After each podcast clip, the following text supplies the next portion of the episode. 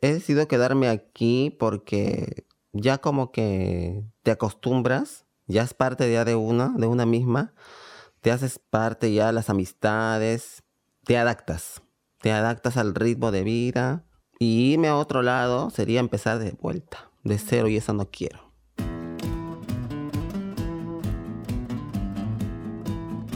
El pasaje es el inicio y es el viaje. Es el tránsito. Es cambio. Es dejar algo atrás para construir otro futuro.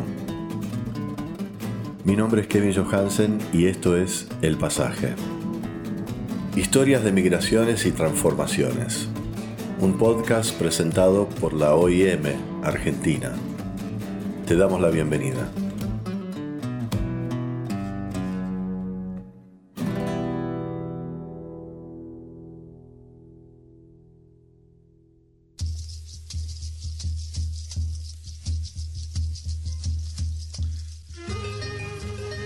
En este episodio vamos a conocer a Tami. Tami es una chica trans de 36 años que emigró del Perú hace algunos años y hoy vive en el Hotel Gondolín, hogar de decenas de travestis y trans que ocupan las 20 habitaciones del edificio ubicado en el corazón de Villa Crespo. Pero antes de vivir en Gondolín, Tami tuvo que pasar por la lucha de muchas migrantes de la región en nuestro país. Su llegada a Buenos Aires fue a mediados de octubre del 2017. Vino con una amiga que vivía en la Villa 31. Tenía un negocio, una tienda, de todo un poco surtido. Tenía una tienda, ella siempre iba y venía, iba y venía. O sea, traía mercadería de afuera y la vendía aquí. Un día este, ella me, me dice, mm, ¿por qué no me ayudas a llevar mercadería? Porque o sea, ella traía cantidades, muchas cantidades, por bolsa, ¿cuánto? 10 kilos, 20 kilos, de, hasta más cantidades y eso le correspondía a pagar un, este, un impuesto. Pero ella por no querer pagar el impuesto me ofrece a mí venirme para acá y yo pasarle su mercadería. Me, estoy dejando entender. Pasa la mitad ella, pasa la mitad yo. Así es evita de pagar la multa. Y bueno, me dice, te venís, te vienes conmigo, te consigo trabajo. Finales no me consiguió nada, no me consiguió trabajo, nada de nada. Me trajo acá y me dejó con el fin, o sea, ya, ya le serví, estaba servida ya, pues, ahí demás.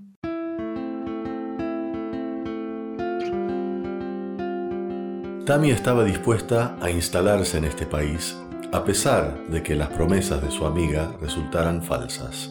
Se fue a vivir con uno de sus hermanos que ya vivía en Buenos Aires, pero la convivencia no era sencilla. Necesitaba encontrar un trabajo. Y ya pues, una amiga que tengo acá, otra amiga. Ella tiene más de 20 años aquí. Así ella se vino desde los 14 años aquí. Ella es una chica de lesbiana. Vivía con su pareja. Y esa chica tenía su restaurante. Y ella me dio un trabajo ahí. Bueno, yo lo tomé. Trabajo pues, de rutina, por horas. Me ayuda a llevar la comida, una cosa, otra cosa. Por unos meses. Hasta que después ya me dio el trabajo para estar todo el día, ocho horas diaria. Seguí trabajando Así los fines de semana también salía a trabajar, a laburar a la calle. Así fueron pasando los meses, los meses, los meses. Seguí trabajando, trabajando, trabajando, trabajando duro. Todos los días. De lunes a sábado. Trabajaba todos los días. En el restaurante trabajaba de 8 a 8 a 8. Prácticamente. Descansaba ya los viernes, sábado salía a trabajar a la calle. Fin domingo descansaba todo el día. Así trabajaba. Así he estado un año. Parejito. De octubre hasta octubre. El restaurante cerró porque quebró, cerró y me quedé sin trabajo. Para entender un poco mejor este relato, conversamos con la investigadora Carolina Rosas, especialista en migraciones peruana en Argentina. La historia de Tami, como todas, se integra en un contexto de una comunidad migratoria con sus particularidades. Por eso, le preguntamos a Carolina cómo es la comunidad peruana en este país y cuál es su historia. En Argentina, la migración peruana comenzó a cobrar más significancia en la última década del siglo pasado. El censo de 1991 registró solamente 16.000 personas de origen peruano, pero ya para el censo del 2001 el número había ascendido a 88.000.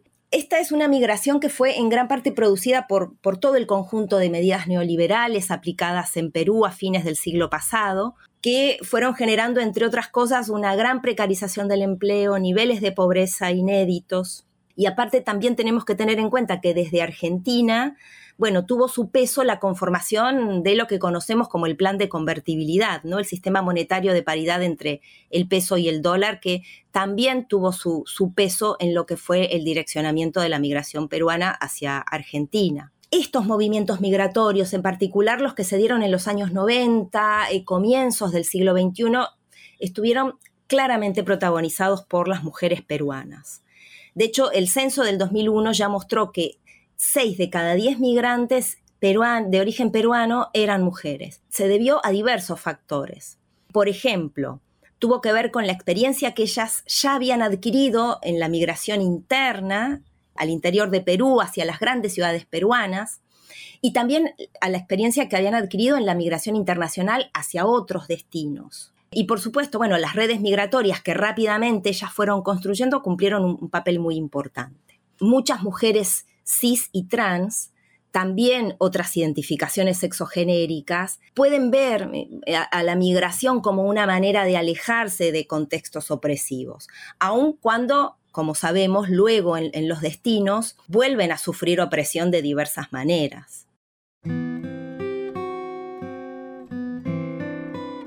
Como nos contó Tami, luego de un año de trabajo arduo en el restaurante, se quedó sin nada cuando cerró. Tami trabajaba informalmente y no le pagaron indemnización, pero había podido ahorrar luego de tantos meses de sacrificio. Fue entonces cuando tomó una decisión. Decidí regresarme. Me regresé. Dije, mejor me voy, porque acá ya no, no voy a hacer nada, me voy.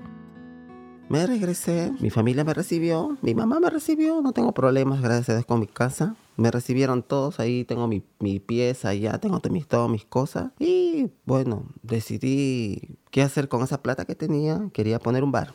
Compré todo para poner el bar, quería armar el negocio para poder sobrevivir de algo. Estuve tres meses. En esos tres meses estuve en mi casa con mi mamá, mi familia, mis hermanos, todo bien, no tengo problemas. Pero ya eh, las cosas no, ya no, no son igual. Me acostumbré a mi independencia, a estar sola, ser dependiente. Luego de esos meses en su casa familiar, se dio cuenta de que ya no era lo mismo. Pero no fue solo eso lo que la motivó a intentarlo una vez más en Buenos Aires. También influyó la situación de las personas trans en Argentina en comparación al Perú. Tami transicionó a sus 19 años y según cuenta, su familia la acompañó desde siempre. Su madre una mujer con mucho carácter que crió 12 hijos en un contexto vulnerable, la aceptó desde el primer momento. Pero la falta de contención social es todavía un problema en su país, en el que todavía no hay ley de identidad de género. Decidí regresarme porque allá en Lima todavía la, la convivencia sigue siendo complicada. Sí, la sociedad. Todavía está un poco, están cambiando las cosas eh, de a poco, pero todavía está ahí el estigma sigue siendo complicada, aún así. Más en los barrios este, donde la gente tiene poca cultura, sigue siendo complicado. Como le digo, ya todavía está ese, en el Perú todavía está instalado eso. Una sociedad este, muy, este, ¿cómo le puedo decir? Aparte de machista, demasiado conservadora. Demasiado, diría yo.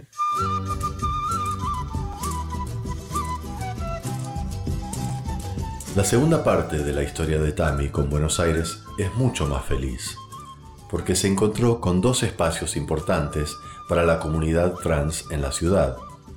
El Bachillerato Popular Trans Mocha Celis y el Hotel Gondolín.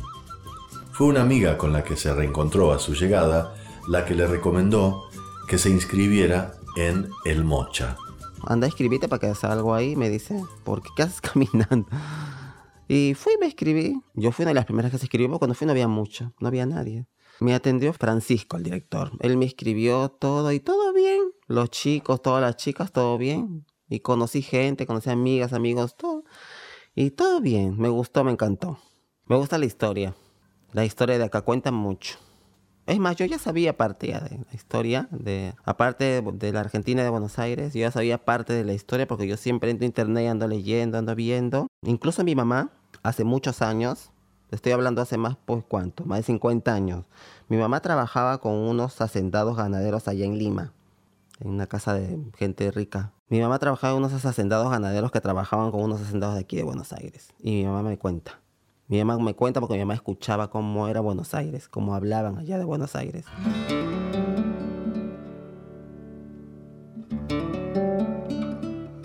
Tami se enganchó con sus estudios y aprendió más de la historia de este país, historia que su madre siempre le había contado, y una vez en el Mocha se enteró de la existencia del gondolín. Al gondolín llegué por ahí, por el Mocha, me contacté con las chicas, porque las piezas me, me fueron subiendo, carísimo.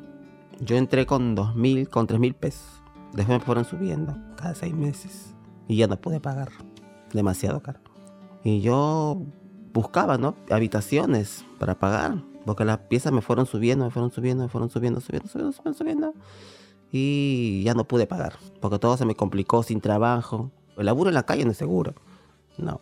Eh, laburo en la calle es complicado, no hay, como que puede haber, como puede haber, y la pieza se me subió, se me complicó todo, y ya pues por el medio del mocha llegué al gondolín. Las chicas me llevaron, me hablaron y, y me instalé ahí a los dos meses.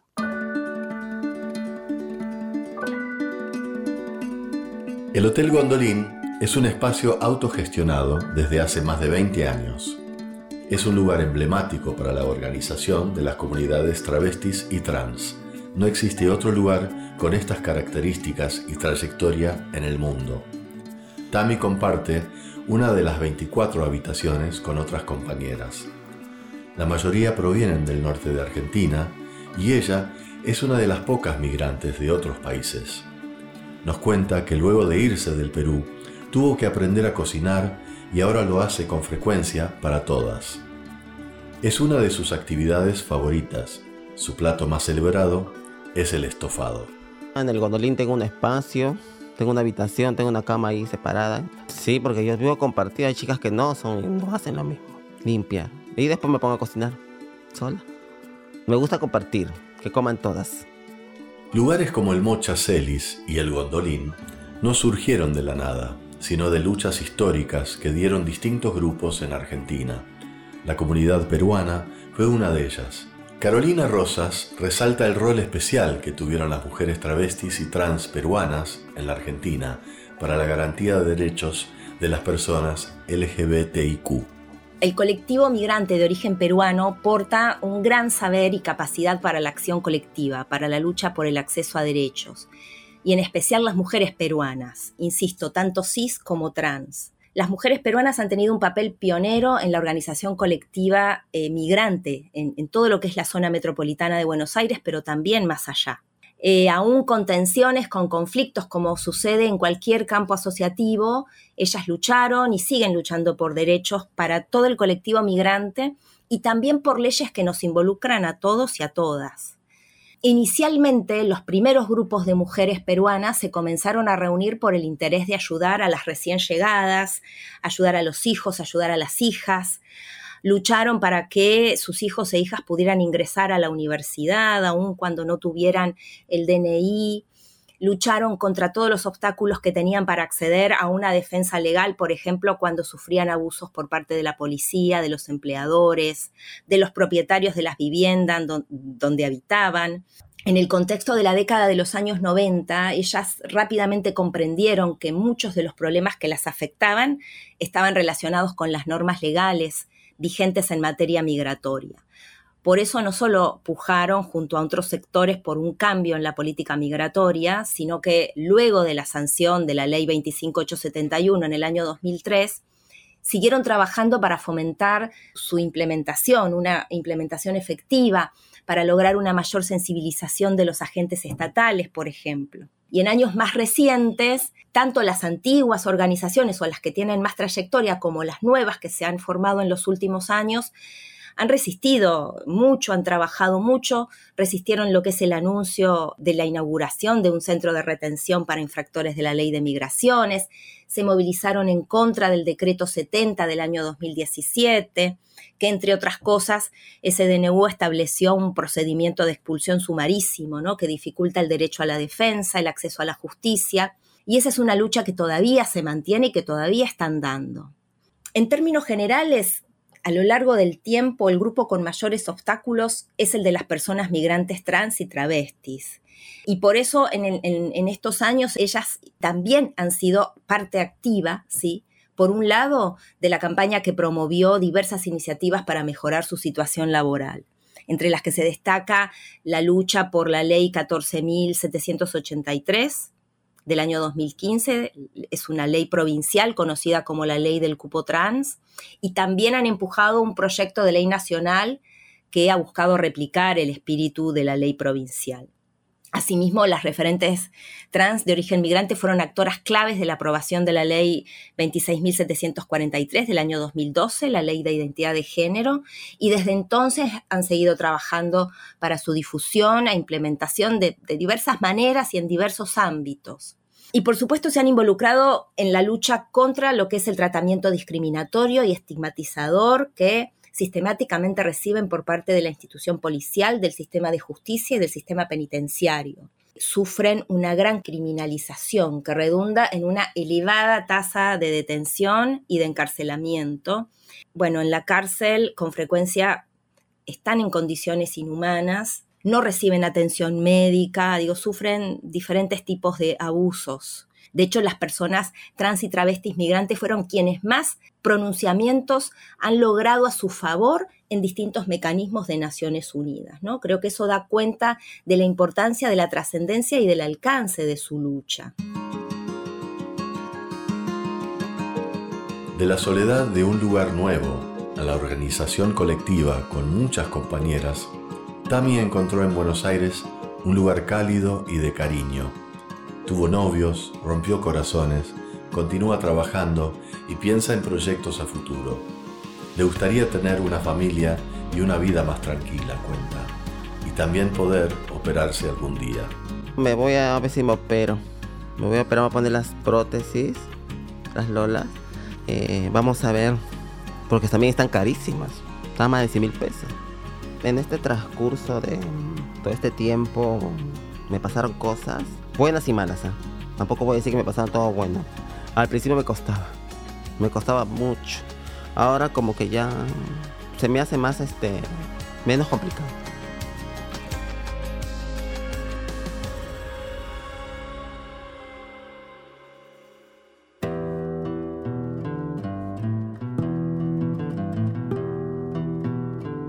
El pasaje es un podcast original de la Organización Internacional para las Migraciones, producido en colaboración con Posta. Este episodio fue escrito y producido por Paloma Navarro y Lucía Cholaquian.